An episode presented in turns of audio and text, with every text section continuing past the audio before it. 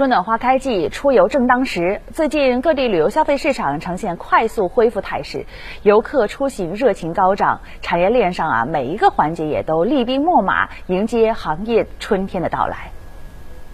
在浙江横店影视城，最近微电影拍摄体验项目吸引了不少游客，大家体验进组拍戏，过足戏瘾。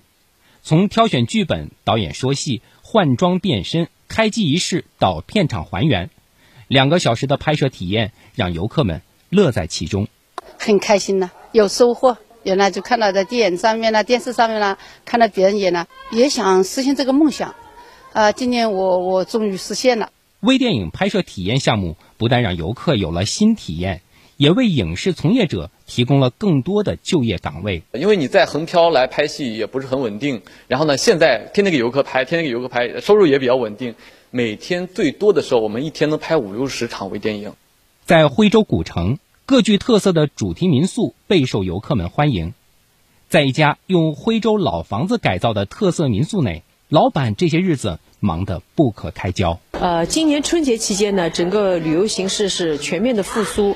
呃，每天的预订量呢都是一个爆满的状态。截止到现在呢，预订量平时都保持在百分之七八十。呃，周末的话呢，如果天气特别好的话，甚至还会一房难求。